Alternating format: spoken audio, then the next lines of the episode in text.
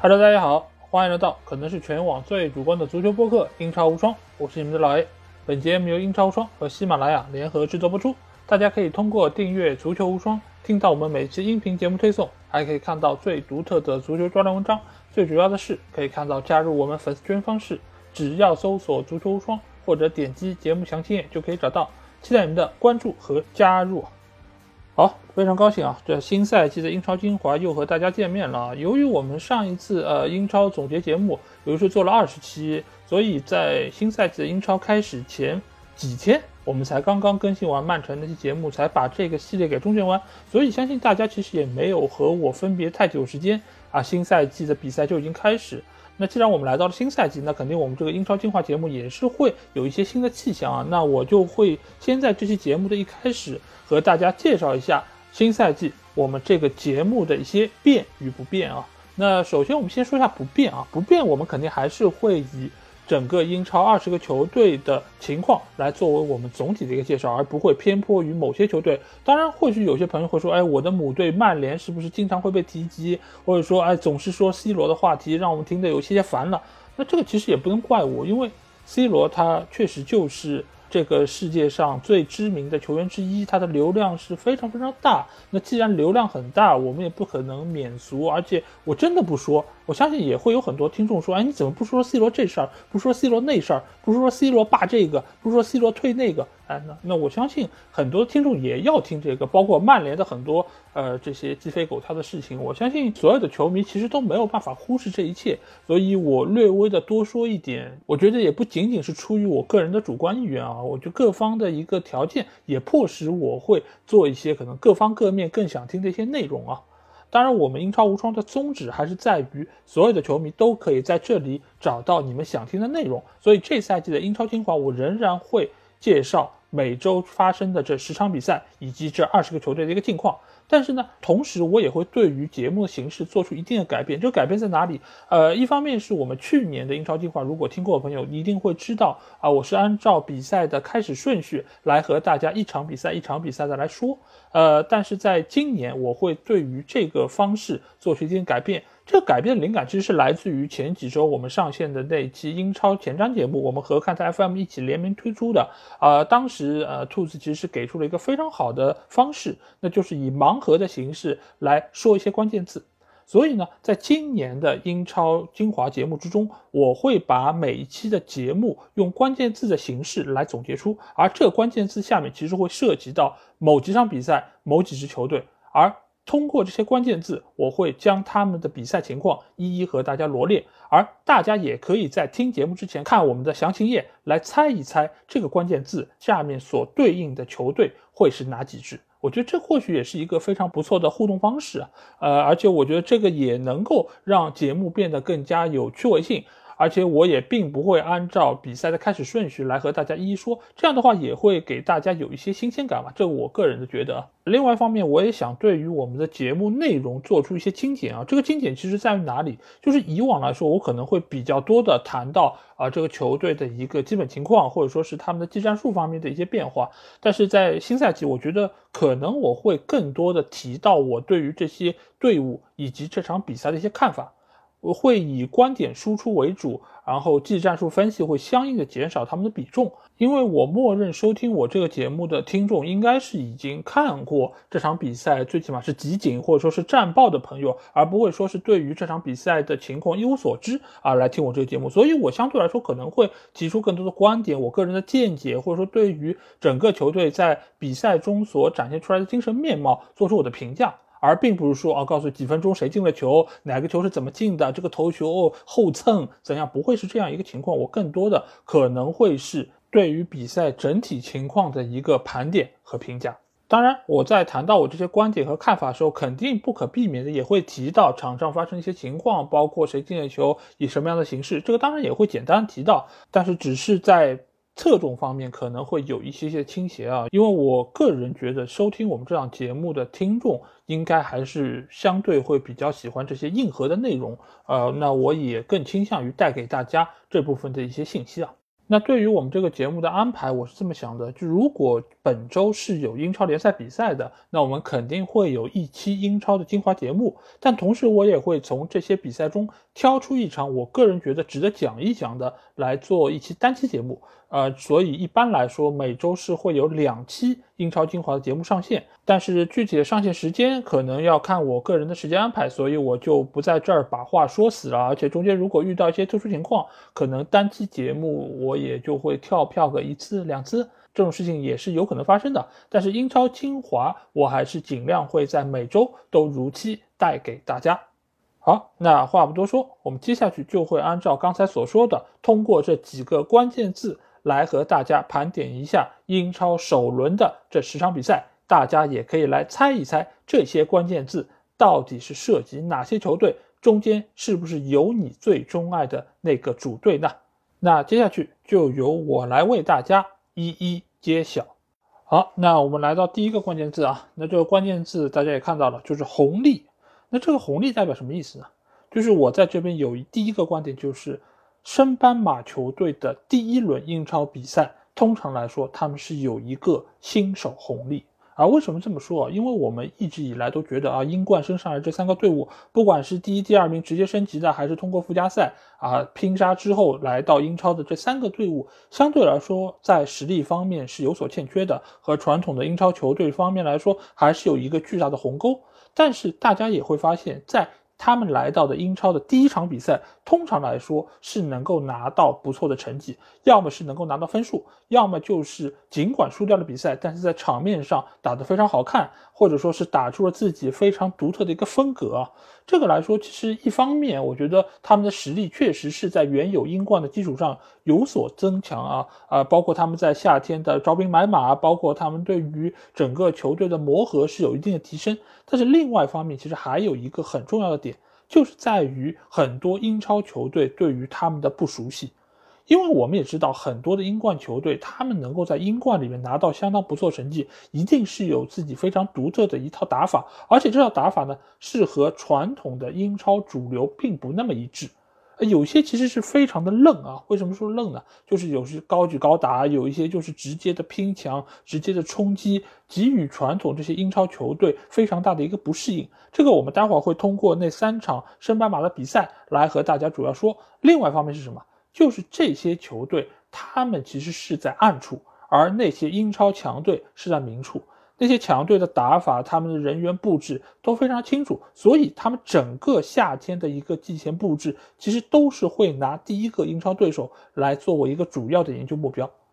尽管他们是每一个球队都会研究，但是一定是想要在第一场比赛中打出自己的威望，打出自己的声势，所以他们一定对第一个对手研究的是比较透彻的。另外一方面还有什么？就是他们在体能储备方面相对是比较有优势的，因为我们知道传统这些英超球队，他们或许有一些热身赛，他们需要去到亚洲或者北美或者说大洋洲等等全世界飞，其实对于体能的消耗是比较大的，而且对于整个球队的磨合，因为强队买的新人也会相对多，他们对阵容的打磨也会比较透，然后再加上他们可能会有多套的技战术打法，所以使得他们在磨合的过程中。不如有一些升班马那么的理想，尤其是我们待会儿会说到的富勒姆队以及博茅斯这两个队伍，其实对于他们的主力架构的变化并不是特别大的，还是以传统的他们英冠的那套班底来作为模板，所以他们整个球队的这个配合程度，包括他们的一个整体性，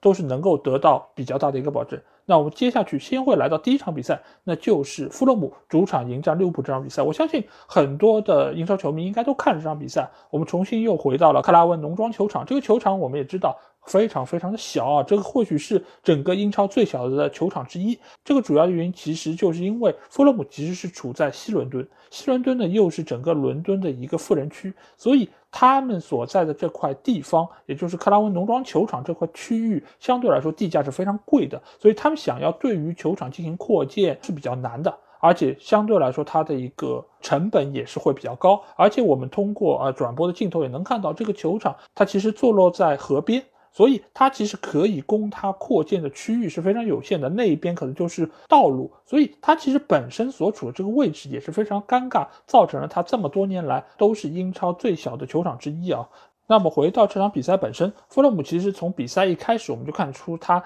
非常具有战斗力，而且他的体能非常充沛，所有的球员都是在那边奋力的奔跑。这个其实就给到利物浦队非常大的一个不适应。尽管我们也知道利物浦队他就是这种高位逼抢球队，他也具有非常好的一个跑动能力，但是在弗洛姆这样一个所谓的疯狗式打法的一个冲击之下，利物浦队还是显示出了非常大的不适应。尽管他们在慈善队只战胜了曼城队，拿到这个杯，而且整个球队的竞技状态看上去是相当不错。但是面对这种疯狗打法、这种乱拳出击，他们还是有一点点的畏惧啊。而且我们会发现，弗洛姆队他的疯跑并不是真的疯，他的很多的逼抢，他的很多的跑位其实是有针对性的，他的位置感也是非常好的，所以造成了利物浦队在出球方面其实是造成了很大的一个困难。另外一方面是什么？弗洛姆这个球队，他有非常不错的打击能力。这个打击能力主要是体现在个人打击能力。一方面，他们前锋线上有非常出色的高中锋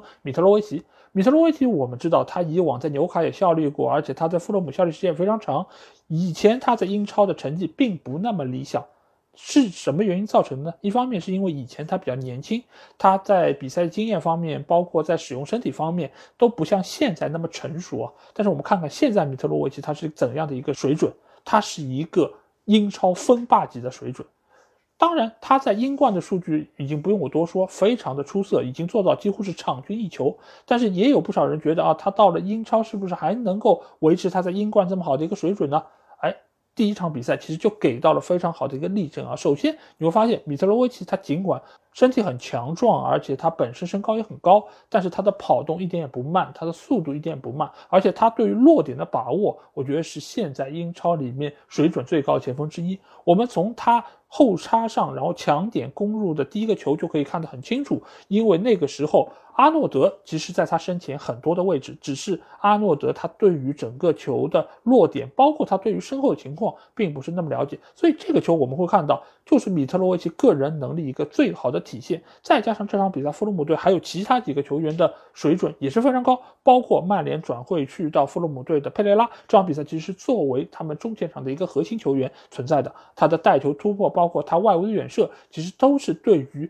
利物浦队有非常大的一个威胁。包括他们下窗引入的帕利尼亚，其实也是相当出色。还有一个人不得不提，就是他们出现在右边锋位置上的科巴诺。科巴诺这个球员啊，他你不要看他呃不显山不露水，但是他在整个场上的一个突击能力，包括他的抢劫能力都是非常强的。他也是造成了富勒姆队这场比赛能够有那么多前场机会，对于利物浦队真的是构成了极大的一个威胁啊。另外一方面，我们也可以看到利物浦队它的一个老辣的地方啊。今年由于是有五个换人名额，所以很多的球队你会发现，在下半场一开始其实就会做出人员调整。就比如说这场比赛，利物浦队五十一分钟就用努涅斯换下了菲尔米诺，这个其实就是扎叔非常有针对性的一个部署啊。为什么这场比赛努涅斯没有首发？这方面我们就可以看出扎叔和瓜迪奥拉之间非常大的一个区别。瓜迪奥拉就让哈兰德首发出场了，但是扎叔对于新援的使用一直是比较的保守。他一般来说会让传统那套阵容先打一会儿，然后再派替补球员上去感受一下，找一找感觉。如果他可以很快的适应，或许慢慢的我会给你主力的位置。但是在这个时候，他绝对不会冒进。包括以前蒂奥戈乔塔刚来时候也是这样。他先是做替补，然后替补上场之后，能够很好的把握战局，把握进球，你再慢慢的拿到主力的位置。这个其实就是扎叔非常好的一个使用新援的手段。当然，这场比赛努涅斯的上场也完全没有让他失望，最终也是造成了一球一助攻。而且我们会发现，努涅斯他的抢点能力之强，我觉得要比哈兰德更加的全面。为什么这么讲？他是一个非常灵动的、很好的杀手。这个杀手不是像。呃，哈兰德有那么好的身体素质，我觉得努涅斯是有非常好的球感，他非常知道怎么让这个球更好的运转，包括他的很多的卸球，包括他的传球，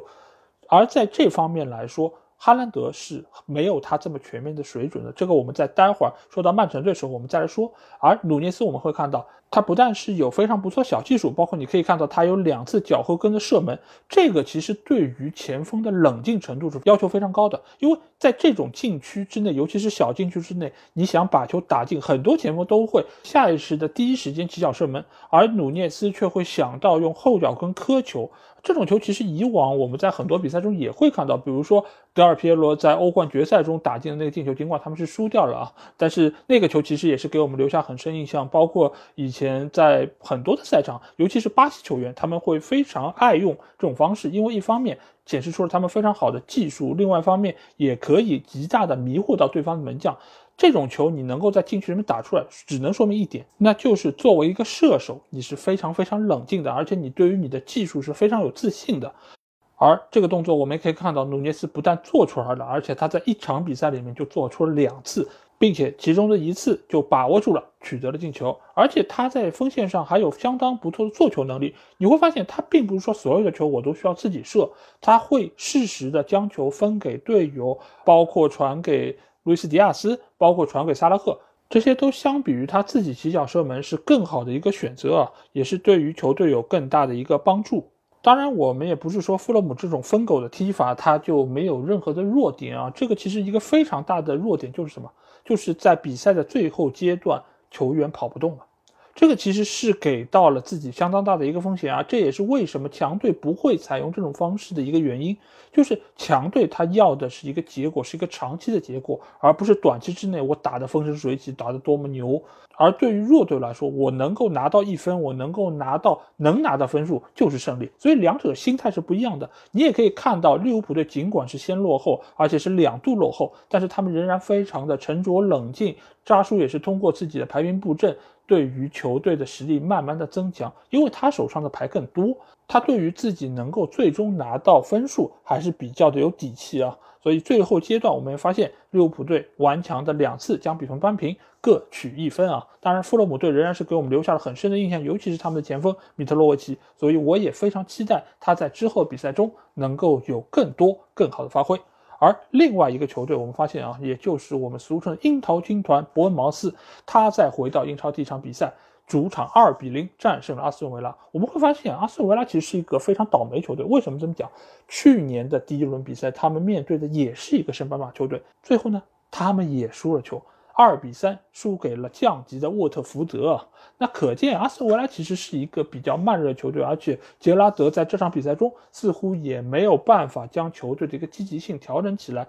最后我们也可以看到，两个球队的 xG 其实都非常低，都是低于零点六这样一个数字啊，可见两个球队其实在这场比赛中都没有创造出真正意义上的好机会。但是为什么最终伯恩茅斯是二比零获胜的呢？我们可以看一下这两个进球的一个情况啊，第一个是一个定位球啊。那伯恩茅斯拿到了一个角球机会，球跳进来之后，禁区之内居然没有人盯防，最终破门得分的莱尔马。莱尔马这个周围没有人啊，还和其他球队不一样，其他球队在禁区之内，你最多也就是身边没有人贴防，但是莱尔马这个进球你会发现，身边三米之内没有任何人，他就在一个真空的圆圈之内。我真的不知道维拉队这个防线是怎么造成的。而且这场比赛，维拉甚至没有派出他们以前的队长明斯啊，这个我觉得也是让我有点侧目。当然，一方面可能是由于他和俱乐部之间是有些矛盾，也有可能他也将会出现在未来的转会名单之上。但是我们也可以看到，这场比赛明斯没有上场，他派出的是。孔萨以及下窗加盟的迭戈卡洛斯啊，显然这两个球员在中卫位置上的一个配合程度还不是非常默契，所以这场比赛维拉队其实在后防线上有非常多次的防守失误，也给到了伯恩茅斯不错的进球机会，而且这个进球来的非常早，因为我记得这个是呃周六晚上。十点档众多比赛中的一场啊，我当时还没有坐下来把电视打开，就已经传来了进球的消息啊。那这个进球来的非常早，两分钟就进了，所以整个活力球场就充满了活力啊。那这个球场我们也可以简单和大家介绍一下，这个球场叫迪恩考特球场。这个迪恩考特其实是俱乐部历史上非常知名的一个人员，所以会以他的名字来命名这个球场。但是由于现在我们知道很多小球场它其实都会卖冠名嘛。呃，就像我们之前说到的布莱顿队的美国运通球场，包括这个活力球场，活力球场其实在以往来说也是卖过多个冠名商，所以我的印象中啊，伯茅斯一直这个球场在换名字啊，每次看到都是不同名字，但其实就是这一个球场，就是迪恩考特球场，只是最近他把这个冠名权卖给了这家英国公司啊，所以现在球场就叫做活力球场啊。那在进球之后，整个球场就沸腾了，因为我们也知道这些小球队，它这个球场尽管容量不大，但是它的聚集效应非常好。我们在去年节目中其实也有着重提到过啊，布伦特福德那个社区球场其实也是这样的一个情况啊。尽管他们的成绩啊和那些豪门来说没有办法相提并论，但是在主场的氛围方面，在球迷的一个支持程度方面，其实一点也不比豪门球队少或者弱啊。所以在这个时候，在他们来到英超的第一场比赛的一开始，仅仅两分钟就取得进球，那整个球场真的是炸了。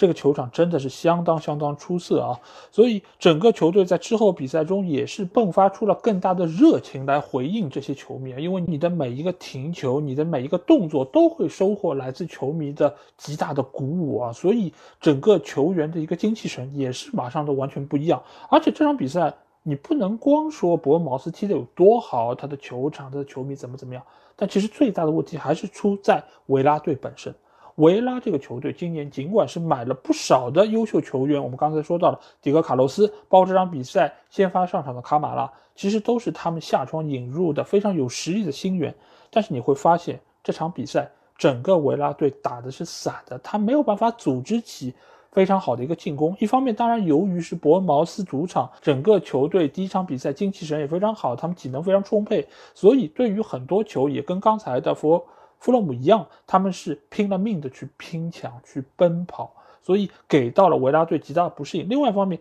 维拉这场比赛他在进攻线我也没有看出任何的新意，甚至于相比于他们上个赛季来说是更加乏善可陈的。中场的库蒂尼奥没有办法将球很好的输送到前锋球员脚下。这场比赛先发出场前锋是丹金斯。而在下半场，球队又换上了他们的主力前锋沃特金斯。但是我现在看来，这两个前锋的使用，其实放在现在杰拉德手上最大的一个难题，就是你该派谁上。第二就是你派他们上了之后，配套的打法是什么样子？我从这场比赛没有看出任何杰拉德在这方面有他的思路。所以这场比赛双方的 xG 其实都非常低，博茅斯零点五，阿斯顿维拉零点六。双方其实都是在踢一场非常枯燥的比赛，但是伯恩茅斯只是更好的把握住机会。所以可见，在两个队伍都没有办法投入到比赛的过程之中，相对来说占据主场优势的，相对来说热情更加高涨的球队，他获胜的概率就会比较高。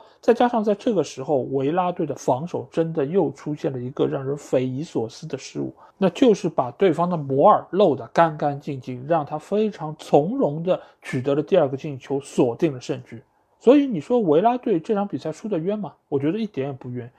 相比于他们去年二比三输给沃特福德来说，好歹那场比赛他们还进了两个球，好歹那场比赛球队的一个进攻的套路还是打出来了。但是现在维拉呢，尽管教练已经从迪恩史密斯换成了杰拉德，但是球队的一个变化在哪里？反正我是没有看到。所以这场比赛伯恩茅斯也是替升班马拿到了唯一一个三分啊，这个也是可喜可贺。但是整个球队的一个竞技状态。我觉得还是不容乐观啊，不是一个特别具有竞争力的球队。相比于富勒姆队来说，我觉得伯恩茅斯在进攻的手段上面还是略微有一些欠缺。所以我在英超前瞻的时候，其实对于这三个升班马已经是做出我的一个预测，就是富勒姆相对来说是这个三个球队里面最强的，而伯恩茅斯其次。那接下去我们要说到这个诺丁汉森林啊，那或许就已经是预定了一个降级的名额。尽管我们也知道啊，诺丁汉森林是一个老干部球队啊，曾经拿到过两次欧冠啊，是远比啊什么阿森纳、曼城啊、热刺啊这些如雷贯耳的名字拥有更加辉煌的一个历史。但是这个球队已经沉沦非常久了，今年也是通过附加赛勉强回到英超的，所以他们在下窗是买了非常多的人，想要对于实力有所提升。但这一点其实我们在之前节目中也有提到过，升班马球队。大量买人更替球队的一个阵容，并不是特别好的一个情况。因为你去年能够升级，你最起码能够拿到前六的名次参加附加赛吧？那你这个球队的一个技战力是不错的。而你把原本的这个技战力给全部打破，然后让一批新的人来，你且不说他们能不能适合你的这套阵容，能不能适合你这套打法。他们能不能全身心的付出？他们和这些球员的搭配是不是能如你所愿？其实都是不好说的。你与其去找那些可能看上去实力更强的球员，还不如基于原本的这套主力阵容对他进行小修小补。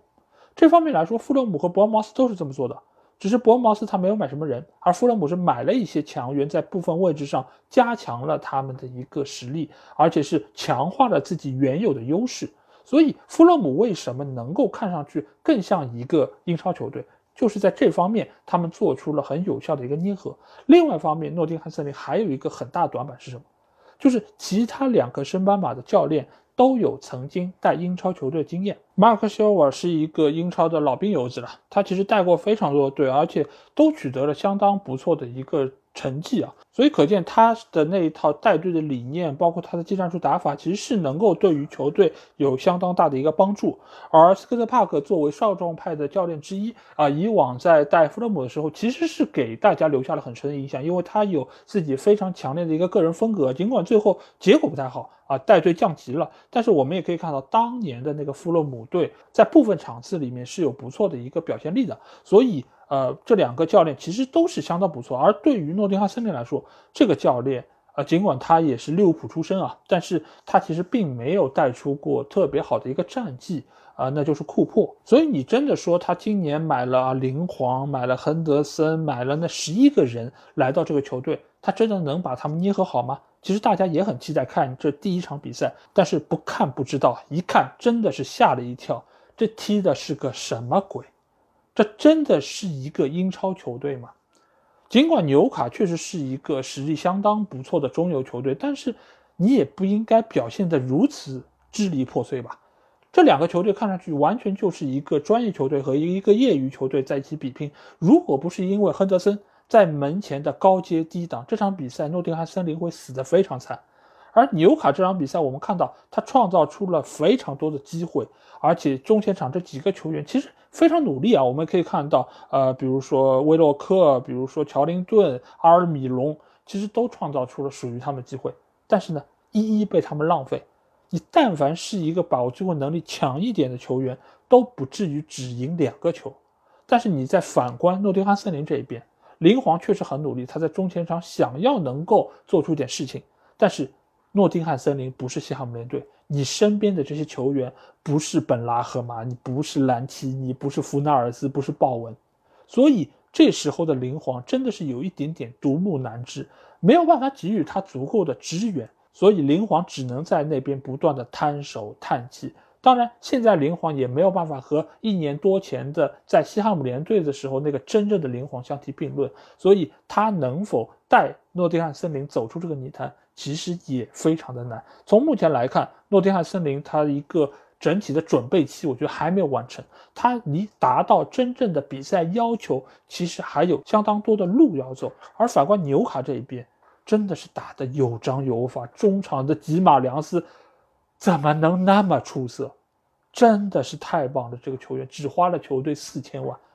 曼联为什么要去买德容？我真的是搞不懂。这么好的一个吉马良斯。当初你们为什么不去买呢？每次球到他的脚下都能够非常舒服的给到自己的中前场其他球员，真的太棒了，吉马良斯，而且他本身又有相当不错的持球推进和射门能力。这个球员只要在场上，纽卡的下限就是有保证的。再加上今年特里皮尔伤愈复出了，门将位置也补了波普，其实整个球队的实力是在上升的。再加上。他们原本啊，主力前锋卡罗威尔逊伤愈复出，所以这场比赛你会发现纽卡打的真的是游刃有余。即便他们很多机会被挥霍，但是最终他们还是能够依靠两个神仙球将比赛赢下来。包括连舍尔这么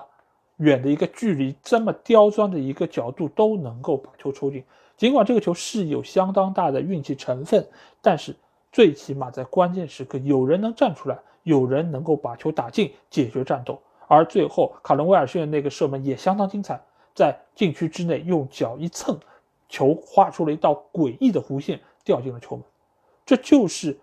纽卡这个球队厚积薄发的一个结果。而反观诺丁汉森林，输的没有任何的脾气。对于一个一场比赛 xG 只有零点三的球队来说，这还有什么好抱怨的呢？这个就是他们在为来到英超所要交出的学费。而在之后的三十七场比赛中，不知道他们还要交多少场的学费呢？但是最起码我们知道了一点，就是作为一个升班马球队，真的不要这么大肆的买买买，因为最终的结果极有可能是你赔了钱又折兵。难道富勒姆的教训还不够深刻吗？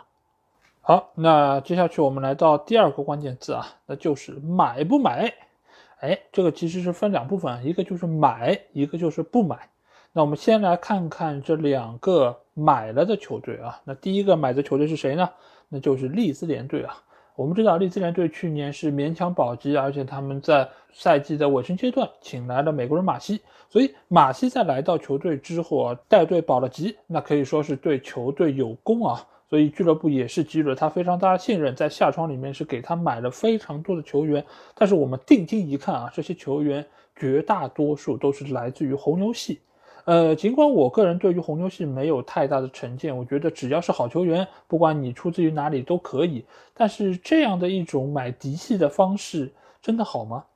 如果有朝一日你这个教练走了，那这些球员还不得一个一个都被卖掉啊？毕竟大家也都是卖着你这个红牛系教练的面子才来的利兹联队，所以其实对于球队的未来来说，我觉得不是特别好的一个情况。当然，马西在目前这个当刻，他可能也买不进那些他看得上的优秀的球员，那他只能挖掘自己的关系，从红牛系找一些球员过来啊。当然，包括他的两个美国老乡阿伦森。以及亚当斯，当然这场比赛这两个球员也都是先发出战啊，出现在了球队的中场位置。而反观他们的对手狼队这边啊，其实今年夏窗可以说是没有什么太大动作，呃，只是转正了上赛季租借到球队的黄喜灿，以及从降级的伯恩利队买入了内森·柯林斯，而在。卖人方面啊，他们则是清出了一堆的球员啊，包括塞斯，包括马萨尔，而且他们也是外租了自己上赛季的一个前锋球员法比尔·席尔瓦。这个其实对于球队来说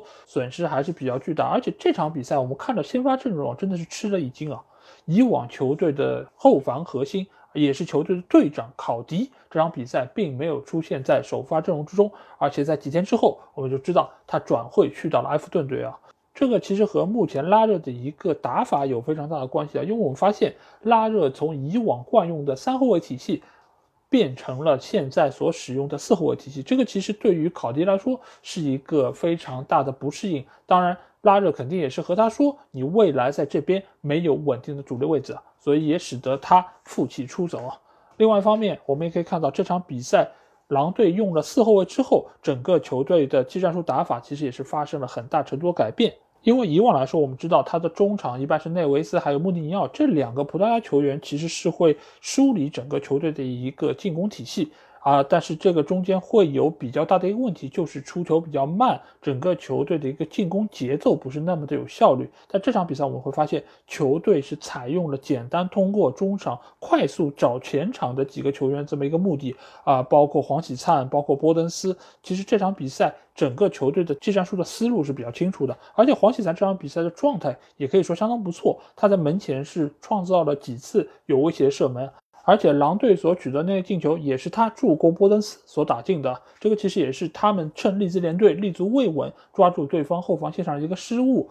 将球射入球门啊！这个球打的也是非常精彩，是擦着横梁弹进了网底，所以也是有一点点运气成分在中间。而利兹联队我们发现啊，这个赛季他们的表现比起以往来说，其实是有比较大的一个变化。第一个变化就是他们增加了中前场的拼抢。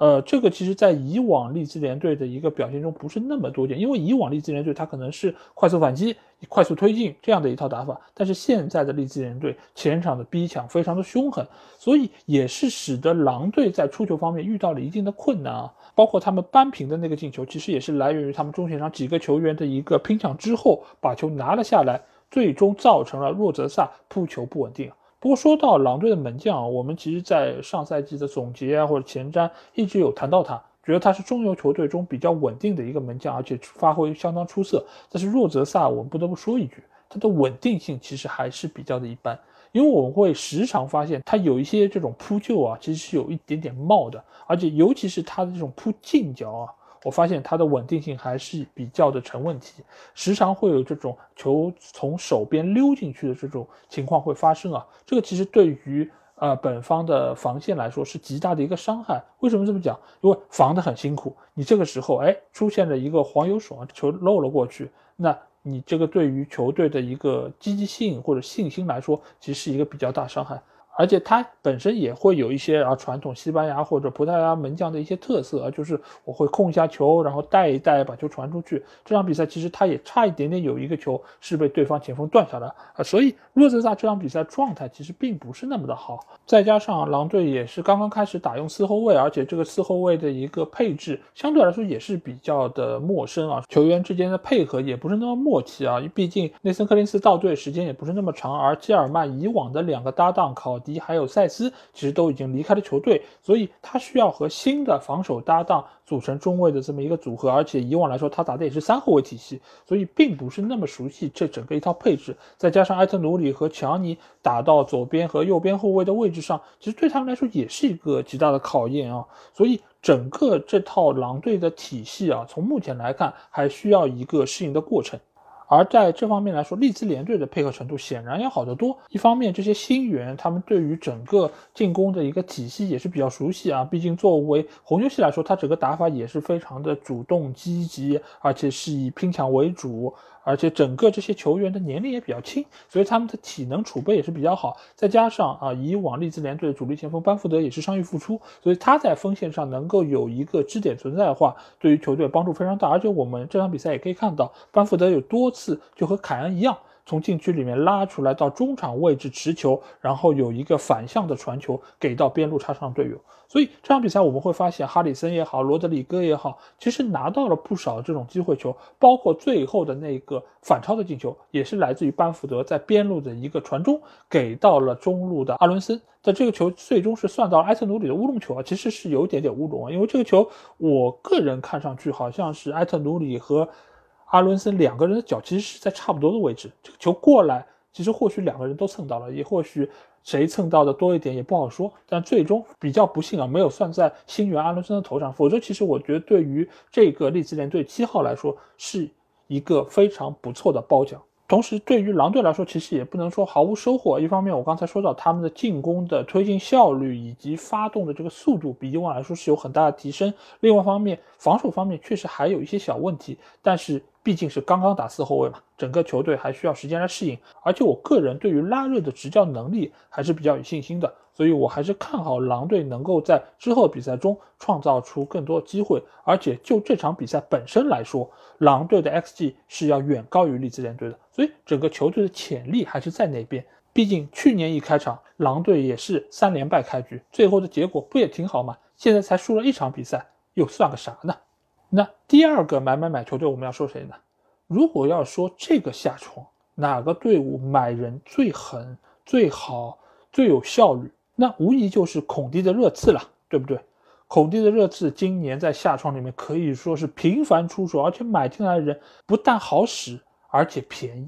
真的是特别棒的引援啊！包括买理查里森、比苏马、佩里西奇、朗格莱。等等，这些球员其实都是在热刺最需要的位置进行了补充，而且这个也对于原本的这些主力球员是一个极大鞭策。就是你如果打不好，你就有可能要去做替补，因为在板凳上坐的这些人没有一个是善茬啊。所以这场比赛他们面对南普顿啊这样一个传统的中下游球队来说，大家都想要看一看今年的热刺有哪一些新的面貌，但是没有想到。比赛一开始，先进球的是圣徒南安普顿。这个球尽管来说啊，他进的有一些磕磕绊绊，而且中路的沃德普劳斯这个球打得也非常巧，一个一个反弹球，最终是打入了上角，有一点点运气成分。但是我们仍然可以看出，热刺在后防线上还是有问题的，因为这个球你怎么就让杰内波能够突进去到底线位置还能传出来，中场中路还发生了冒顶，最后给到了沃德普劳斯，所以。整个的这一切，你可以说问题都不那么大，但是最终产生了丢球，这个其实还是会让主场观战的热刺球迷心里有一些些的不安心啊。因为我们也记得，在上赛季在这个主场，热刺队是二比三输给了南安普顿，而且那场比赛输得非常难看，尽管只输了一个球，但是场面上可以说是被对方摁着狂揍。热刺球迷突然之间就好像梦回到上赛季，哎，是不是我们的热刺又会经历这样？恐怖的一幕呢？哎，结果并没有啊。这场比赛之后的过程也让大家感受到了热刺的不同。为什么不同？就是现在热刺已经非常的成熟，他在面对落后的情况下，球队还是非常的稳扎稳打，发挥出自己的优势。尤其是我们所知道的前场三叉戟。哈里凯恩、孙兴民还有库鲁这场比赛表现相当出色，而且我们也可以看到热刺在这场比赛中有非常多新的东西。一个点是什么？就是库卢的内切给到另外一侧的边翼位塞塞尼翁，这两个人的连线，这场比赛其实是非常多次，而且直接造成了第一个进球。那就是库卢塞夫斯基用他的左脚有一个内旋给到了另外一侧的塞塞尼翁，帮助他打进了在热刺的第一个进球啊。这个球打的也是非常的漂亮，而且是力压对方的后卫顶进的。当然，你可以说是南普顿的后防线出现了很大问题，这个当然我们待会儿再鞭尸啊。但是整个这套技战术打法对于热刺来说是新的，而且效果相当的出色。而且你可以看到另外一边的边锋球员孙兴民，其实这场比赛也是会拉到更靠近边路的位置，然后起球找中路的队友创造机会。所以。热刺现在其实也是在寻求新的方法，而并不是说我们以往的中路推进之后分边，然后边路再找机会内切射门，或者说是让哈里凯恩拉出来，然后调两个边路。当然，这是他们的常规套路，也有非常好的效果。但是孔蒂还是拿出了新的东西，再加上这场比赛，我们可以看到热刺的两个边翼位塞塞尼翁以及埃莫松。其实加入到了整个中前场的配置之后啊，前场的这个人员就无比的充足，而且给到对方的打击也是全方位的。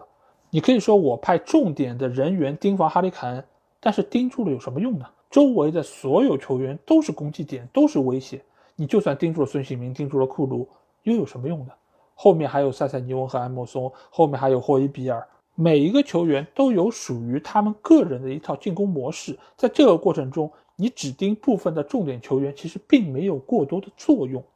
而且这场比赛我们也可以看到，下半场埃莫松带球突进到之后，将球回传给到库鲁塞夫斯基，库鲁塞夫斯基的周围空无一人，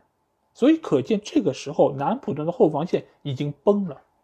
更不要说他们还打进了个乌龙球。所以这场比赛热刺确实是展现出自己该有的东西，但另外一方面也是南普顿的后防线造成的这一切。这场比赛，南安普顿的后防线可以说是错漏百出，而且盯人不仅到一个令人发指的程度。对方多次的射门都是源于没有人上去贴防，没有人上去干扰，给到了热刺太多、太舒服、太好的传球机会。所以，南安普顿这场比赛输这么多，一点也不冤枉。这个球队目前来说，其实问题还是比较多。但是，你就说他一定会降级吗？我也并不这么认为。为什么？因为南安普顿他要做的只是说找出三支球队比他更差就可以了，他就保级了。以往来说，南安普顿一直都是这么做的，他找出可能四五支球队，那他的名次就上去一点。如果能找出更多球队，那他就能够达到中游。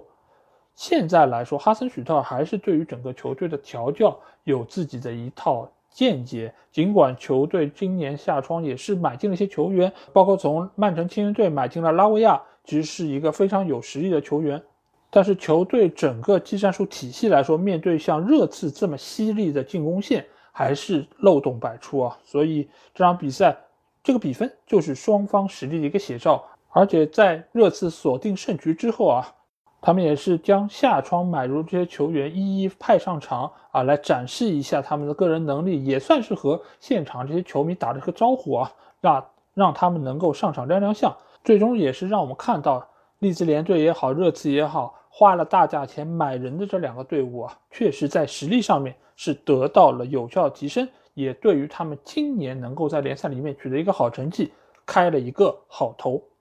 那说完了两个买人俱乐部，我们接下去就会来聊一聊一个，哎，到现在为止一个人都没买，而且还卖出了队长的队伍，那他们就是狐狸城莱斯特城啊。那莱斯特城这场比赛开始之前，其实各方对他们的评价或者期待都不是特别高。毕竟他们以往的功勋门将舒梅切尔是转会离开了球队，而且转会费只有区区的一百万啊，这个其实是有一点点贱卖队长的感觉。而且本身队内的很多球员都和各个豪门之间传出绯闻，比如说后防线上福法纳，中场的蒂勒芒斯，甚至于麦迪逊。都有过传闻说要离开球队啊。所以罗杰斯这场比赛其实并不好打。而另外一方面，他们的对手布伦特福德在经历了上赛季非常出色的一个赛季表现之后啊，新赛季他们也是非常期望可以延续这一非常良好的状态，而且他们也是从伯利队买入了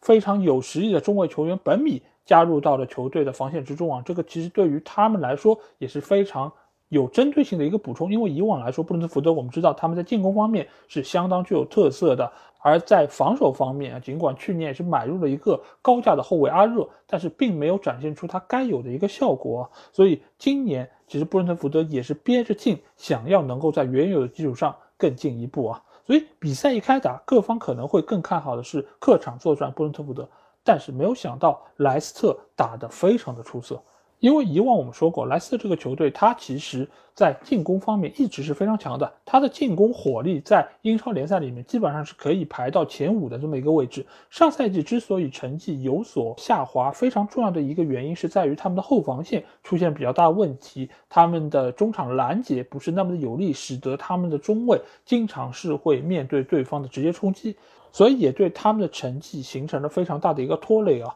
但这场比赛一开始，我们发现莱斯特的进攻火力仍然是非常的有威胁。中场的麦迪逊仍然是整个球队中场的一个指挥官，他可以将球梳理给各个位置，而且他本身自己也有相当不错的终结能力。而他们另外一个中场核心蒂勒芒斯这场比赛的状态也相当不错，或许他也希望能够在。转会窗结束之前的几轮比赛中，打出自己的能力，展现给自己潜在的下家看一看，自己的水准仍然是非常好。你们赶紧花钱来买。但是不管是出于什么样的目的，莱斯特在比赛的前一大半时间里面，他的表现确实是非常出色，而且不只是麦迪逊、蒂勒芒斯后上跟进的豪尔，这场比赛也有非常亮眼的一个发挥啊！他在外围的那脚直破天惊的远射，真的是让人惊呆了。其实，在之前的总结节目中，我们有说到这样的一个啊，其实也不算太年轻的年轻球员，他在莱斯特队内其实现在作用是愈发的明显，因为他不但有非常好的防守覆盖面，而且他在进攻线上的一个贡献也是变得愈发的重要。所以，莱斯特城依靠他们中间场的优异发挥，以及豪尔的世界波远射破门得分，使得他们在下半场刚刚开始的阶段就已经取得了两球领先啊！各方都觉得狐狸城可以在主场。带回一场胜利，但在这个时候，我们才发现好戏才刚刚开始啊！因为有一个人他站了出来，开始整活了，那就是布伦特福德主教练托马斯·弗兰克。他在五十九分钟做出了两个非常关键的换人调整，其中最重要的一个调整就是换下了下窗刚刚引进的本米，换上了中场球员达席尔瓦，相当于是把开赛之后的四后卫体系。改成了三后卫体系，而且让整个中前场往前压，让原本打左边后卫的里克·亨利顶上去打到边翼位，而将原先的中场球员杰内尔特拉回来作为三中卫体系中的一员。你可以看到这个阵型的布置真的是非常的大胆而且冒险，他相当于是把整个自己的中前场都堆到对方的半区进行逼抢、进行压迫。但是身后却给对方留下了极大的空档。这个时候，如果莱斯特可以把握住这个机会的话，他们有机会将比分扩大成三比零、四比零，甚至更多。但是最终我们发现，就在他五十九分钟做出这两个换人调整之后，布伦特福德就取得了进球。这个效果可以说是立竿见影，而且这个无疑是给整个布伦特福德的球员打了一针强心剂啊！整个球队都意识到。自己的这个打法是有用的，我们只要拼了命，球队就可以扳平比分，甚至于可以反超比分。所以在这个时候，你会发现，尽管莱斯特是主场作战，但是整个场面上的气氛已经变得完全不同了。士气高涨的是落后的布伦特福德，而且在他们进攻的时候啊，前场的球员多达八人，这是一个什么概念？就是我已经不要后场了，输一个也是输，输三个也是输。我就是要拿出这种气势把你压倒，我就是要赢球，所以这个时候还有什么比这样的对手更可怕的吗？另外一方面，我们说到莱斯特的后防线其实一直都是不稳的，上个赛季没有能够拿到欧战的机会，其实非常大的原因还是在于他们的后防线个人能力不足，再加上体系出现了问题。今年尽管是有所改善，但是球员的个人能力你还是在这边的。有一个我们非常熟悉的球员，他还在阵中，他还在场上。那就是阿马泰，阿马泰这场比赛，我跟你说，真的又回到了我们所熟悉的那个阿马泰，就是各种失误集合的大合集都能够从他一个人身上发挥出来，盯人不紧、冒顶、防守失误、动作不规范，这种事儿你都可以从他一个人身上看到。但是为什么罗杰斯还要把他作为主力中卫？一方面当然是没人可用，另外一方面，替补席上坐着的朋友。比他可能还要糟糕，所以不得不用他。但是当伊万托尼打进了第一个进球之后，整个布伦特福德的士气愈发的高涨，他们的攻势也变得越来越强劲。尽管中间莱斯特是拿到过几次反击机会，但是由于没有把握住，所以没有办法从根本上压住布伦特福德反弹的这样的一个气焰。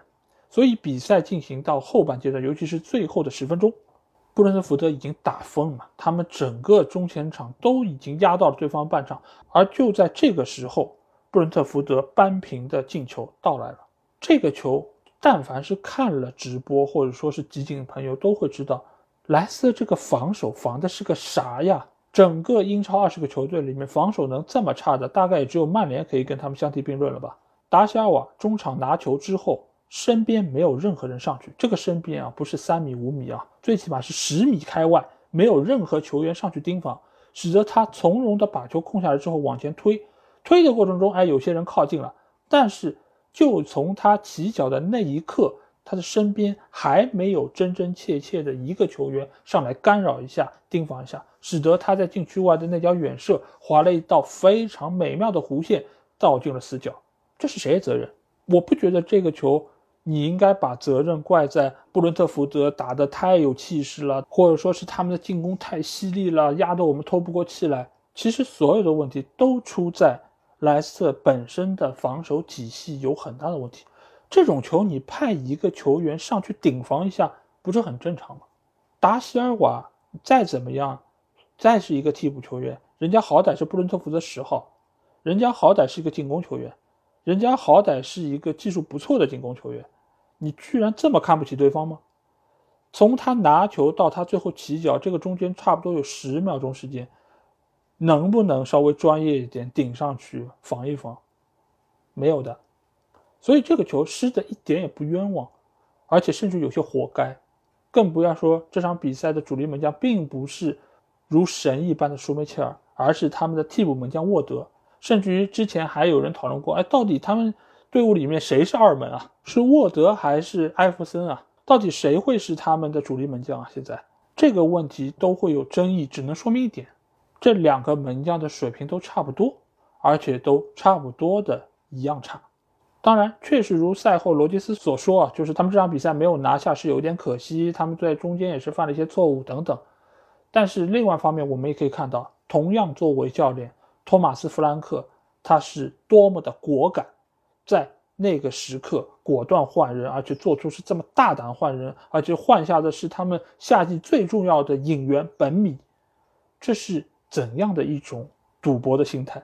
当然，你可以说啊，他赌赢了，你可以吹他是怎么怎么样，但是这个事儿你不干，你就永远不会赢。所以这个时候，对于托马斯·弗兰克给予我们最大的一个肯定，难道不应该吗？而且在这场比赛结束之后，托马斯·弗兰克也是带着达西尔瓦去到了布伦特福德球迷区的那个区域，将所有的掌声和荣誉都给到了这样的一个替补球员。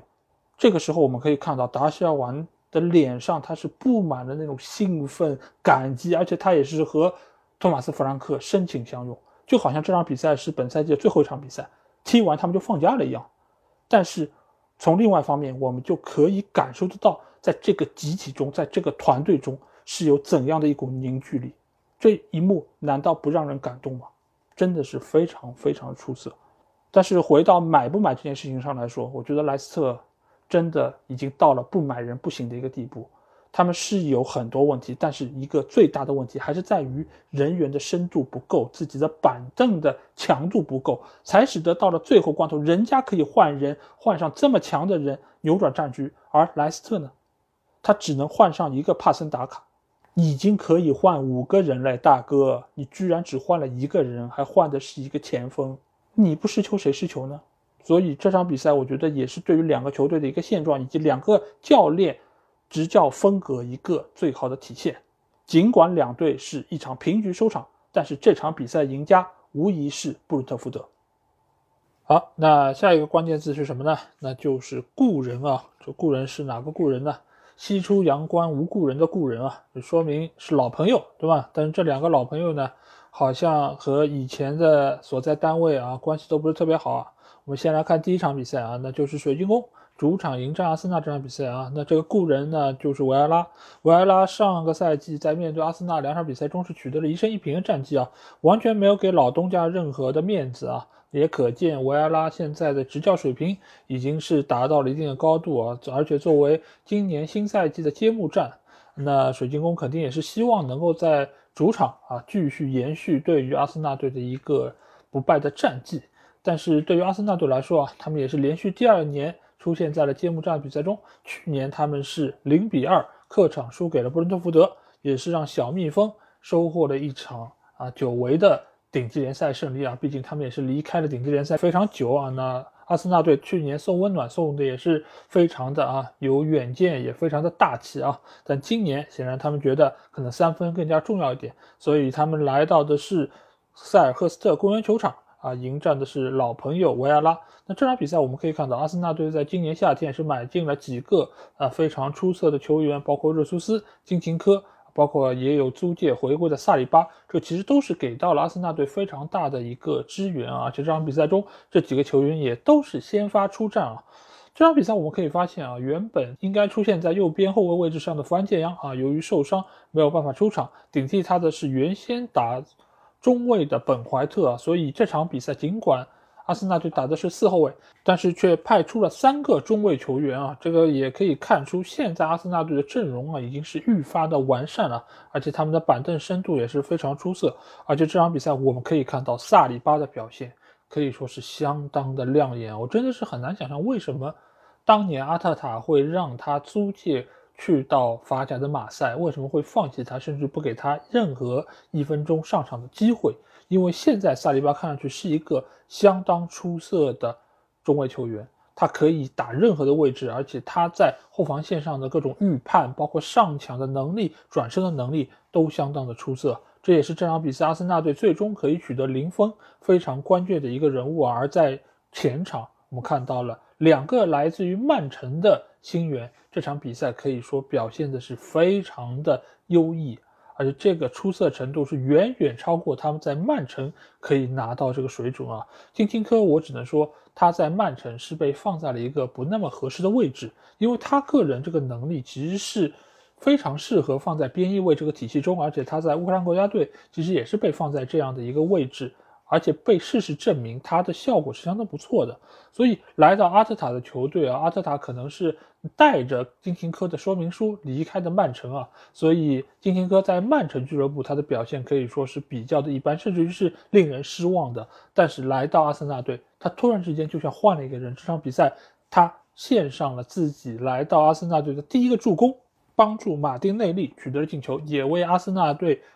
打开了胜利之门，而另外一个球员热苏斯已经不用我再多加介绍，因为阿森纳队的所有季前热身赛里面，热苏斯的表现只能用神奇来形容啊！因为他在中前场已经成了一个无所不能的存在，他的带球如入无人之境，他的传球是如此准确，他的射门是如此果断。这场比赛没有进球，真的只是因为运气的原因啊！我相信很多在 FPL 里面选了热苏斯的朋友。都会为这场比赛热苏斯没有上分而觉得可惜，但是我觉得不用太担心，他的成功，他的进球迟早会来，而且他这个赛季对于阿森纳队的帮助会远远比之前几个赛季奥巴梅扬、拉卡泽特都要更加的出色。而反观水晶宫队这一方面。这个赛季，他们的中场核心加拉格尔回到了切尔西队，所以给到了球队相当大的一个打击。但是，就当大家觉得啊，今年水晶宫队好像他的实力会受到很大的影响，但其实还好，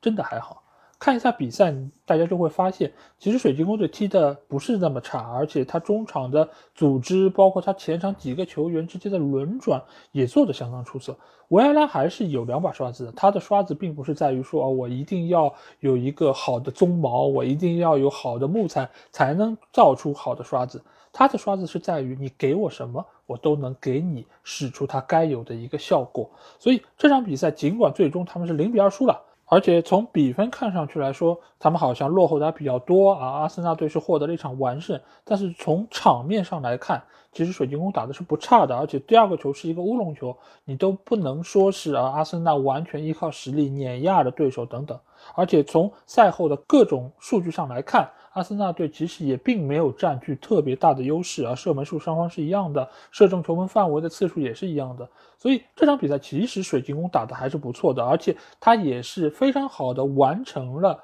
对于阵容的一个磨合，毕竟他们在这个夏窗也是买进了几个不错球员，包括中场的杜库雷，他的表现整体来说也还是比较稳定的，而且。呃，这个赛季水晶宫队也把他们的阵型发生了一些变化，因为以往来说他们可能是主打四三三，但是今年我们看到他为了增强中场的一个厚度，所以他把阵容改成了四二三幺，这样的阵容相对来说可以增加他们中场的控制，然后使得他们整个体系的一个作用能够发挥到最大。而作为原本四三三来说，他可能需要锋线球员有更好的发挥。而在锋线上，现在只是让爱德华一个球员作为单箭头顶在最前方，不但可以对于对方的后防线有不错的骚扰作用，而且本身爱德华的把握机会能力也还是不错的。所以现在这样一个配置是对于目前现有阵容。进行了一个优化，而且从效果来看，尽管不能说他们的配合程度非常的出色，但是最起码还是在水准线以上。呃，所以今年的水晶宫队，我觉得仍然是可以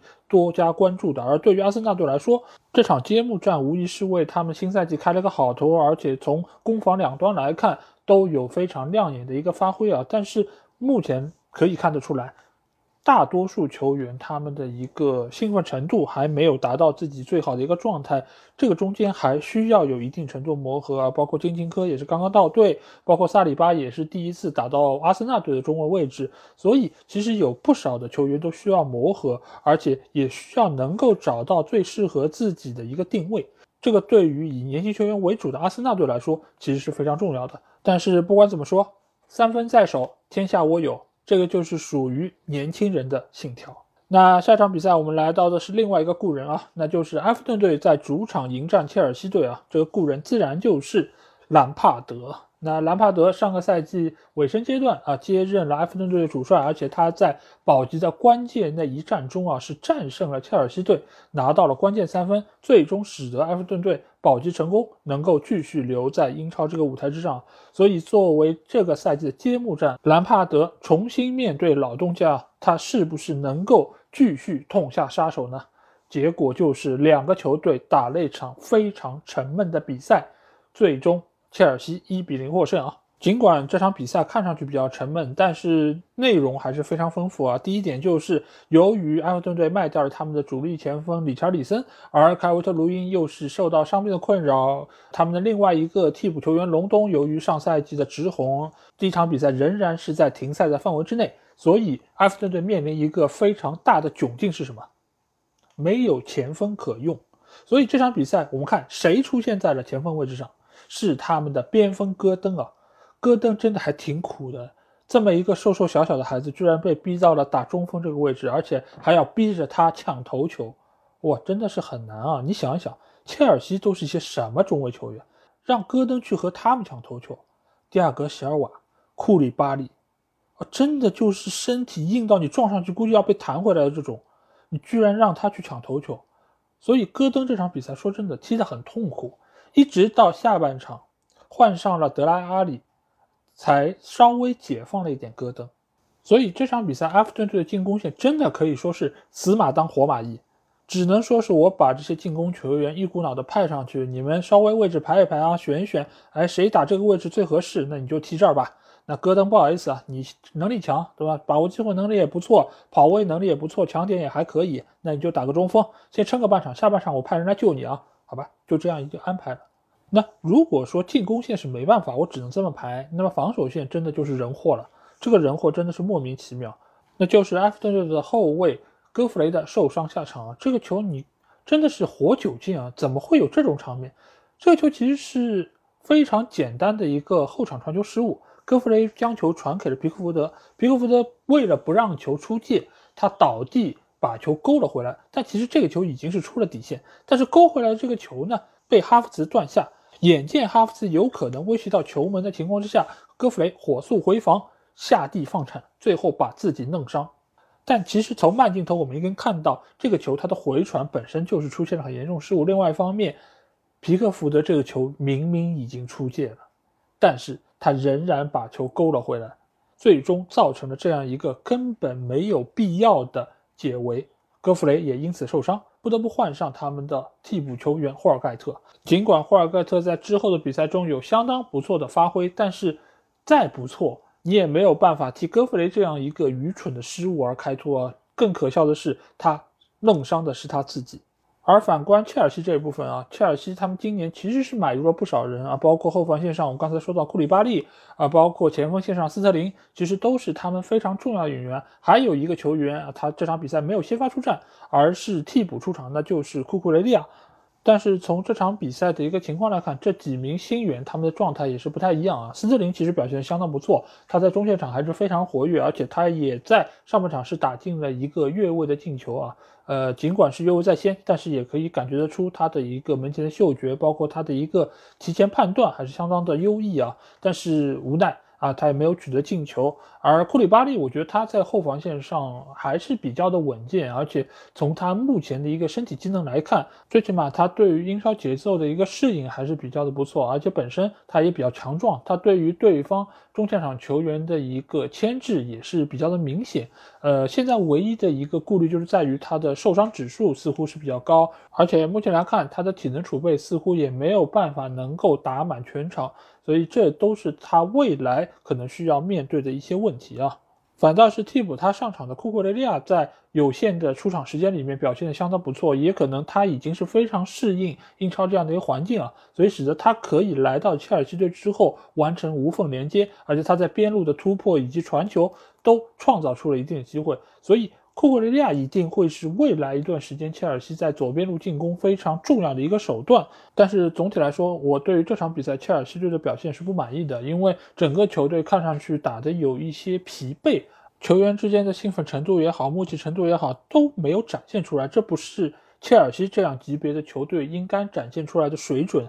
另外一方面，伯利最近在转会市场上的动作仍然是比较多，绯闻也比较多。啊，最近的新闻是说，啊，他可能会去买入巴萨的德容，而且会，而且会付清巴萨对于德容的公司欠款啊。如果真的是如厕所报说的这样，会付这么多钱的话，那我觉得切尔西未来的日子应该也不会太好过。尽管德容是一个不错球员，但是为此花这么多钱，甚至于不惜。啊，打破更衣室的一个工资限额，其实我觉得也不是一个从长远角度来看相当出色的一个决定啊。那反观埃弗顿队这一边，他们这场比赛是伤了他们的。主力中卫戈弗雷，不过好在考迪很快就会加盟，那对于球队的一个实力来说，也是一个非常重要的补充。但其实现在对于埃弗顿队来说，更大的问题是出现在他们的中前场，因为现在的中前场前锋球员的能力其实是有比较大的一个欠缺啊。因为从我看到的信息来说，卡尔特卢因有可能会伤缺一到三个月，这个还是一个比较保守的估计。而替补前锋方面，只有一个曾经在中超踢过的隆东。这对于埃弗顿队来说其实是远远不够的。你总不能指望没有中锋的日子再让戈登去打吧？而且你再看一下锋线身后的这条中场线，其实大多数的球员他的风格都是比较类似的。麦克尼尔、格雷，包括伊沃比，其实都是属于那种有一定带球能力、能够出球、有一脚外围突施冷箭能力的这种球员。但是他们的同质化还是有一点过于的严重。而且这些球员之中有哪一个？是防守能力还可以的吗？可能杜库雷还不错，但是杜库雷也不是严格意义上防守能力那么强的球员，他也算是要兼顾攻防两端的。所以这样的一套阵容，我很难对于他们的防守有过高期待。而且这场比赛我们也可以看到，皮克福德又出现了神经刀的一个发挥。因为皮克福德我们知道，他状态好的时候，他兴奋的时候，他的扑救能力是极强的。但这场比赛。就是属于他的一个反面，什么反面呢？就是兴奋过了头，很多球明明可以用一个更稳妥的方式来处理的，他不，他激进了，他冒进了，他有一点表现欲过强了，所以这样的门将其实是不稳定的。而且这场比赛我们也可以看到，索斯盖特在看台上看着这些大英国脚，而皮克福德这样的表现，我觉得应该会在南门的心目中扣掉一点分数吧。毕竟作为一个门将来说，发挥神勇很重要，但是你的稳定输出更加重要。而对于兰帕德来说，现在这场阵容远远难以称之为是完美。但是如果他想要完成保级这样一个任务，他就只能打好手里的这一副烂牌，就和二舅一样。好，那接下去来到第四个关键字啊，那这个字就是开始。那是什么开始呢？那当然是有一个新的教练来到了一个新的俱乐部，将会开始他的英超征战之旅啊。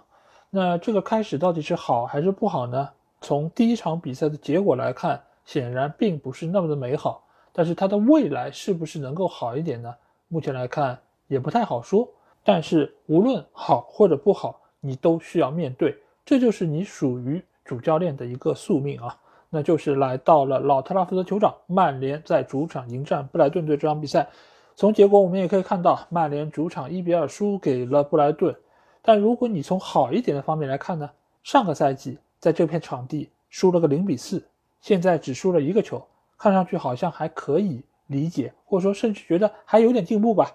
但是从整个球队所展现出来的精神面貌，包括最近一段时间换了新教练，也有了新援，整个球队在季前热身赛的表现也相当不错，所以在无形之中也是拉高了球迷对于球队的一个期望啊。所以这场比赛非常多的球迷不远万里来到老特拉福德，就是为了见证球队的开门红。但是没有想到的是。这个开门开的真的是不太理想啊，尤其是上半场，在组织了几次还可以的进攻之后，突然之间就哑火了，突然之间就被对方压着打，突然之间就失了两个莫名其妙球，而且是被一个所谓的三流球员进了两个球，而且他似乎在对曼联进球这件事情上非常的有心得，那到底是怎么回事儿？为什么明明换了一个教练？对吧从一个有头发的变成了一个没头发的，一个戴眼镜的变成不戴眼镜的，一个叫朗的变成了一个叫腾的，最后的结果看上去也没有大区别，这到底是为什么？其实原因很简单啊，就是你们看一下现在的这套曼联的阵容，所有的首发的十一人的这套阵容，和上赛季朗尼克带队打布莱顿队有本质区别吗？除了买了利桑德罗·马丁内斯，在中场迁入了埃里克森之外，其实没有任何的变化。尤其是最重要的后腰位置，仍然是小麦克加弗雷德的配置。后防线上仍然是马奎尔，那边是达洛，这边是卢克肖，没有变化。你对于对方的拦截没有任何变化，你面对对方的逼抢出球也没有变化。尽管我们可以说啊，上半场如果毕费的那一脚射门可以打中，那曼联的情况或许会有所不同。但是我个人觉得，这个不同只是在于舆论上有所不同，只是在于在那个当刻，曼联能够收获一些掌声，收获一些希望。但是后防线上的问题解决了吗？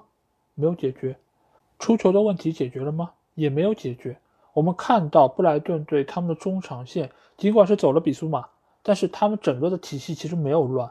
他只是拿走了一块更加高级的拼图，拿来了一块没有差多少的拼图。他就觉得凯塞多和比苏马有本质区别吗？从身体的强壮程度，从抢劫的凶狠程度，对于曼联队的压迫程度来说，其实一点也不差。所以不要认为布莱顿队他们好像走了核心，整个球队的实力就有很大的退步，其实不是的。一个好的教练，他能够捏合好体系里的球员，即便你中间的部分零件被换掉了，但是这个体系只要不崩塌，他的实力就不会有大的变化。所以，曼联在面对对方逼抢的情况之下，出球变得无比的艰难。而且在这样的一个情况下，你即便你的中前场的实力是可以的，是有保证的，把握机会能力是不错的，当然这是假设啊。那。你也要把球送到前面去，你才能够让他们破门得分啊！现在的问题就是在上半场的中间那二三十分钟里面，曼联根本出不去球。前后场完全是脱节的。这个时候，或许有些人能够明白为什么滕哈赫想要德容。尽管我不认为曼联应该花这么多钱去买德容，但是我是同意中场最起码需要一个能出球的球员，而显然弗雷德在这方面是完全不够格的。当然，另外一方面也有人说啊，这个出球问题你不能光找出球者的这个原因，你也要找跑位是不是到位，你的接球点是不是够。确实。这是一整套体系搭建完成之后的一个结果。这也像赛后滕哈赫以及波特说到的，布莱顿这个体系不是几个月前来了个教练，波特来了，然后就把整个球员的一个体系框架都搭建好了。这是波特用了三年时间搭建起来的一个东西，你怎么可能指望一个新来的教练？而且在受到周围这么多嘈杂声音的情况下，引援如此得不到支援的情况下，得到有力改善呢，用的还是原来这票人。用我之前节目做的一个不太恰当的比喻来说，你这条鱼是馊的，你怎么指望换个厨师就能做出来一道香喷喷的鱼呢？他到底是厨师还是魔术师？所以今天的这个结果，我是不意外的。我没有觉得这个事儿很惊奇，你双后腰还是派小麦克和弗雷德，这和上赛季有什么区别呢？你到底是为了证明滕哈赫水平不行，还是为了证明朗尼克水平也不差呢？我们再来把这个话说明白一点，曼联现在这套体系里面有大把的球员其实是不符合现在传统潮流打法的，所以这些人的命运其实只有一个。要么走，要么替补，而不应该是出现在先发阵容之中。而先发阵容应该从哪里来？买，或者说慢慢的买进来。但是曼联现在情况是什么？哟，滕哈赫，你看上去好像实力不行嘛？那我们为什么要花大价钱给你去买这买那呢？我们需要清楚的知道一点：有一些球员他只适合某些体系的某些位置。脱离了这个体系和位置，他就打不出来。所以有一些球队，他更换了主教练之后，这类球员通常会被卖掉，而留下那些适配性比较好的球员。比如说扎叔刚刚来到利物浦的时候，他其实就是保留了自己能用的，用那些人打出该有的成绩之后，慢慢的在调换自己想要的阵容。但是曼联现在的问题在哪里？就是有太多人。都是应该被放弃的，而反而成为了一个没有办法被放弃的群体，就有点像一群人一起过红灯。那你到底该罚谁呢？你是想把所有人都罚吗？这是做不到的。那所以这个时候你能做的是什么？就是把红灯给砸了呗。这个其实是曼联现在最大的问题，而俱乐部层面他又觉得我不希望。有这么大的改动，我也不希望说你这样一个新人教练还没有证明自己，我就为你花这么多钱。毕竟你又不是 DNA，只有 DNA 来了，我才愿意在第一个窗口就花这么多钱砸人。所以这就可以看出曼联现在做事儿真的是目光短浅到一定程度。就是你如果在现在这个当口，你再不做出一点特别具有改革性的事情，那你这个事儿只会变得越来越糟糕。因为你通常都是想要小修小补，然后在这个过程中，我再看看情况，再做出我的下一步决策。很多的时机，包括一些关键的时刻，都在你的犹犹豫豫之中被慢慢的消磨走了。既然你愿意请滕哈赫，那就请你给予他该有的尊重以及信任，买他要的人，让他按照自己想要的方式来带整个球队。而在曼联上半场输了两个球之后，下半场很快滕哈赫就做出了调整，将 C 罗派遣上场。那 C 罗上场之后，我们看到局面发生了一个很微妙的变化，是什么？就是曼联的攻势起来了。当然，有些人会觉得这个是 C 罗厉害啊，他上来之后就扭转了战局，让整个球队的竞争力得到了提升。但其实现实并不是这样，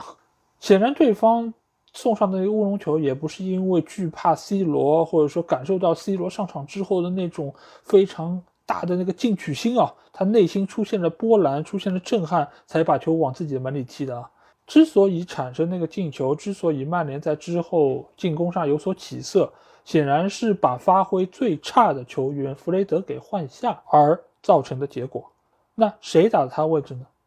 当然是埃里克森回撤之后打到了后腰的位置，这使得整个中场线突然之间有一个能拿球、能分球的人，这对于曼联队来说才非常非常的重要。但这个时候又不得不说一句，这场比赛曼联球员的状态，或者说部分关键球员的状态，其实是非常糟糕的。比如说我刚才说到上半场必费浪费的内脚射门。这种没有任何人盯防的禁区内的中路射门，居然能够飞成这个样子，真的是太可笑了。这个球你要给一个随便什么球员，都不用是球星，你就是一般球员都能够把握得住。最起码你不应该偏的这么离谱吧？你就算是打在对方冲上来的后卫身上弹出，我觉得最起码也是一脚中目标的射门。但是这个球呢？最终他就直接打了飞机。他如果再往上偏一点点啊，我真的怀疑要引发什么航空事故了，真的是太厉害了。再加上边锋位置上还有拉什福，拉什福这场比赛表现真的是太拉了。这样一个把握机会的能力，我真的是为什么他们还能够出现在曼联队？我真的是太、太、太、太没有办法理解了。包括 C 罗在右位置传给他的那脚球，尽管这是一个越位的传球，你打进了也不算，但是你最起码得打进吧？就这样的一个门前球都被对方的门将给扑下来，唉，还能说什么呢？你看，回头又只能被 C 罗的粉丝说了，你看我们罗总都传球了，你这个球都把握不住，你说怪谁呢？那最后说说罗吧，那罗上场之后，他做了他该做的。就是拿到了一些机会，然后为进球付出了一些努力。尽管最终没有取得进球，也没有诞生助攻，但是他仍然在中前场是做了他所能做的一切。尽管我相信他的内心也是一千个不愿意，一万个不满意，但是在场上他就表现出了一个职业球员该有的样子。那我觉得还是对于他给予肯定啊。而且很多人，我觉得对于我的看法是有一些些曲解啊，就是说我一直在黑罗，一直觉得他配不上曼联，或者说他不应该留在球队。其实我觉得你们不要断章取义啊，因为如果你们能够完整的听完我的节目，一定会听到我在这些话之前还有一个大前提，什么大前提？就是听从俱乐部安排。他如果能够愿意听从俱乐部安排。甘于做替补，能够在最后时刻上个几十分钟，我非常欢迎他留在球队，因为我承认他在进攻线上还是有他的价值，还是有他的能力，还是有他可取之处的。我并没有觉得他只要上场就是对球队很大的伤害，我没有说过这样的话。但是他在场外是不是会造成伤害，我不知道，或者说或许有，那这个是有可能，但是在场上。我觉得他还是有他的价值的，只是希望他能够不要那么自我，能够按俱乐部以及主教练的安排来做事儿。这场比赛他替补上场，踢得还不错，所以我对他的表现给予我的肯定，我觉得很好。如果下一场仍然是如此，下下一场仍然是如此，我觉得我会对他有非常正面的评价，即便他在之后的比赛中首发上场。但如果他被换下来之后，也不会表达什么不满，安安静静的下场坐着，我也觉得相当不错，挺好的。我要的是一个低调的、愿意为球队付出的球员，而不是一个唧唧歪歪、只会为自己的私利在那边不断的叫唤的所谓的巨星。那来谈一谈优秀的布莱顿队吧。我觉得布莱顿队这场比赛真的是向我们诠释了什么叫一个完整的球队。这样一个完整球队，无论你卖掉几个核心，他都有办法可以弥补上。而且我们不要忘了，这场比赛波特只是在最后时刻才换上了他们的大杀器昂达夫，以及从切尔西队租借过来的科尔维尔。这几个球员其实都是非常具有实力以及潜质的。他都没有打出这些牌，就已经完胜了曼联队。而且我们可以看到，他三条线的一个整体性真的是太出色了。每个人都很清楚的知道自己该干什么。我是该前插的，我是该逼抢的，我是该传球的，每一步都踏得严丝合缝。我们看一下维尔贝克，这个被我们称为“搅屎棍”的前锋。现在已经成了整个球队不可或缺的一部分，而且这场比赛他对于曼联后防线的羞辱到达了无以复加的地步。可以看一下第一个进球，他的那个反越位成功之后，将球分给了另外一边的格罗斯，跑位很精准，传球很准确，进球很干脆。而在下半场。他又有过一次在禁区之内无人盯防的头球。整个后防线在看什么呢？所以我说了，这条防线，说实话，整个英超联盟可能只有莱斯特城的防线可以与之相提并论。或许诺丁汉森林的都比曼联的好那么一点点。如果各位可以把整个转播的镜头往后再拉一拉的话，你会发现，穿蓝色衣服的这些球员。他们这些点的活跃程度是远远好过穿红色衣服那些点的，为什么？因为布莱顿队他们更拼，他们执行力更好，他们速度更快，他们效率更高。而曼联队所有的人都不知道下一步该怎么办，球到了自己的脚下之后，真的感觉好烫脚啊！都不是说我要把球传给自己人，而是赶紧把球抡出去吧。谁拿到算谁的，我们也不管了，反正我也控不住，这球太烫了。在这样的一个情况之下，布莱顿队队员自然会越打越有信心。他们知道这是你怕的，这是你不行的，那我就按着这个方式来打你，而且一打一个准，很快就取得两球领先。下半场尽管你有些反扑，但是他们也知道我们有更多的反击机会。我们有更多的可以穿插你空当的机会，所以你会发现布莱顿他踢的是不着急的，他很沉稳，一切都在他的掌控之中。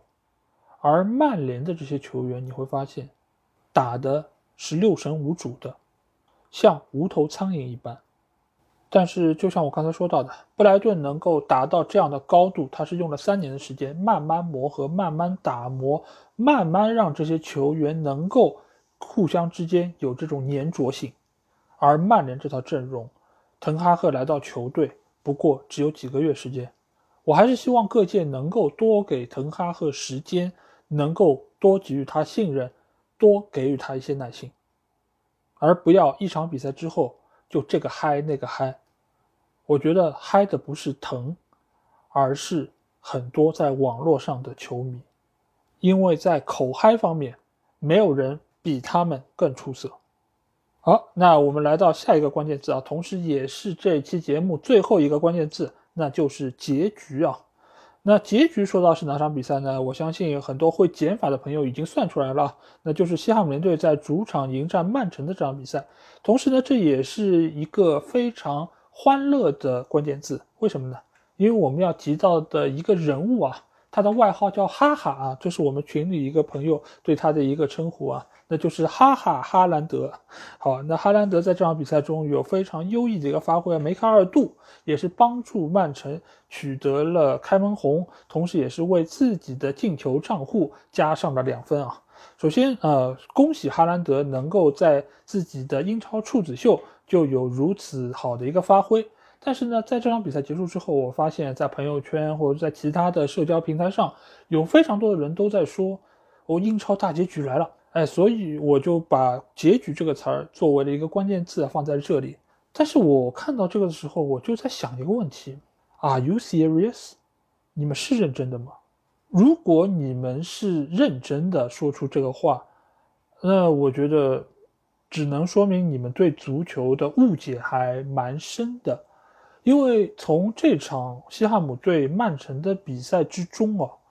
我其实是更坚定了自己对于曼城的一些不看好，这个我待会儿会来说。所以所谓的大结局，在我看来，其实更大程度上是一个笑谈或者是一个玩笑话。如果你真的把它当真了，那我只能说你应该多听听英超无双吧。啊，那我接下去就会来先说一下哈兰德。哈兰德能够取得这样的表现，其实一点也不让我意外，因为呃，我在前瞻节目中各种节目中我都已经说过了，就是哈兰德他的技术特点非常的清楚，就是他有相当出色的后插上的爆发力，以及他有非常不错的一个冲击力，这个是他最大的特点，也是他最鲜明的一个能力，也是他最大的一个优势所在。所以这场比赛我们会发现，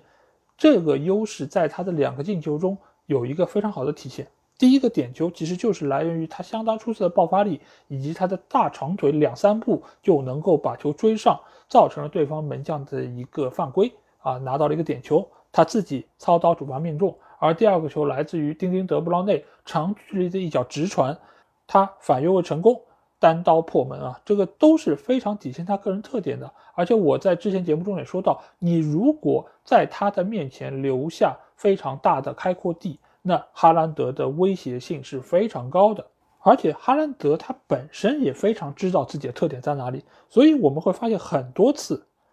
即便他没有可以给他前冲的空间，他也会自己创造空间。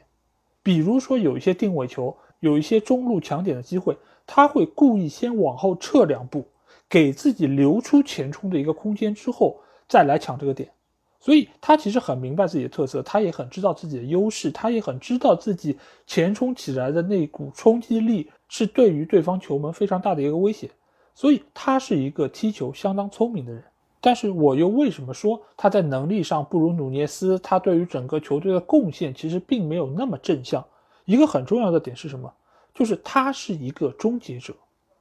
他不像努涅斯，他又是终结者又是创造者，这是一个很全面的球员。而哈兰德的话，他只要做的就是把球打进，他不负责创造机会。但其实你要知道一点，如果只是一个纯终结手，你其实是对于曼城整个体系极大的一个浪费，因为以往来说，热苏斯也好，或者说斯特林也好。这样的球员，你如果给予他这场比赛哈兰德一样的待遇，他们的进球数也会比以往来说高很多。我们看看这场比赛哈兰德受到是什么待遇？是众星捧月的待遇，所有的球都给到你头上，所有的球都喂到你脚下，为的是什么？让你进球，点球都给你罚，一切都是你的。曼城在干嘛？曼城在造星，他要造一个未来的天王巨星。隔壁曼联不是买了 C 罗吗？这个 C 罗他是老双骄，你要花很高的价钱买他，付他工资，不合算啊。我们曼城造一个新双骄出来，让他刷数据，让他拿杯子，把他捧成最高的巨星，让他和我曼城一起赢得荣誉。我相信啊，C 罗看到这场比赛，估计肠子都悔青了。他就应该在去年这个时候转投曼城啊！大家想一想，如果曼城所有的球员都给 C 罗喂球，不要你防守，不要你跑动，就在禁区里待着，就掉你头上，掉你脚下，C 罗吃饼吃的不要太爽啊！这不就是 C 罗梦寐以求的生活吗？上场吃饼，下场拿奖，妥妥的人生赢家 Factos。只可惜曼城嫌他人老珠黄，啊，没有办法满足他的工资要求，砍半。哎，那好，他一看曼联给的多啊，马上转向灯一打，掉头走了，去隔壁红色那儿。但是你看一下，如果 C 罗当年真的愿意工资减半去到曼城的话，或许他的心情也能够比现在在曼联舒畅一点吧。但是我们再看看曼城啊，这场比赛曼城打的真的好吗？我觉得打的其实并不太好，为什么这么说？因为整个球队现在的打法非常的单一，单一到什么？就是围绕哈兰德一个人来打，这个其实对于他们的优势是一个极大的浪费。因为以往来说，曼城最大的特色就是所有的球员都是攻击点，而现在对方的防守已经很清楚的围绕谁来进行防守，而这场比赛对于哈兰德的很多的防守失误都会成为日后。其他球队学习的一个目标，就是他们知道该如何防守哈兰德，该用什么样的防守来面对他，如何限制他的前冲区域，或者说怎么限制他拿球的一个舒适程度。我觉得这个都是非常非常重要的。试想一下，在差不多一年之前，呃，切尔西引入了一个球员啊，叫小魔兽，然后他的对手呢叫阿森纳。那场比赛中，小魔兽面对阿森纳队也是打的摧枯拉朽，有一个神级的发挥。赛后大家都觉得哇，大结局要来了啊！他可能没那么夸张啊，就是呃，切尔西的春天要来了，他们的风无力终于得到了解决。但现实我们看到了，一年之后，卢卡库去了哪里？又回到了国米。无数的切尔西球迷称之为水货，说俱乐部买人的眼光一塌糊涂。或许这和一年前吹卢卡库那批人是同一波，但是结局为什么会有如此大不同？那就是，当你的特点如果被限制住之后。你是否还能够发挥出这么好的水准？其实是要打上一个问号的。尤其是在他刚刚打了一场好球之后，就吹大结局。用我最熟悉的林良锋的话来说，你们的人品败的是不是有些狠？那反观西汉姆联队这场比赛，其实我觉得铁锤帮打的是不错的，而且他们在上半场前一段时间，他们的防守针对性是非常明确的。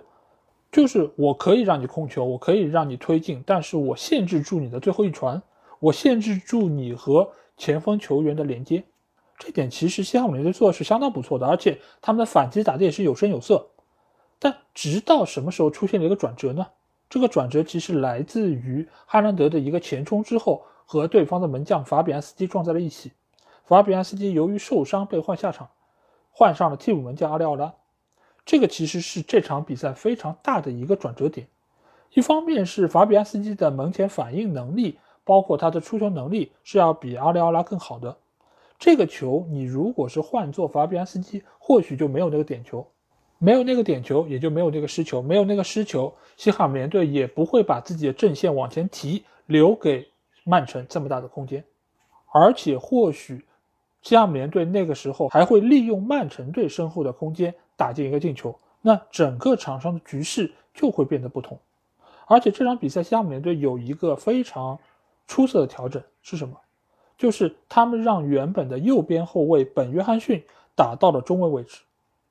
这个其实是很能够见识到莫耶斯调教功力的。因为首先，本约翰逊上个赛季是作为本队的青训球员提拔到一线队的，在一线队打得相当出色的情况下，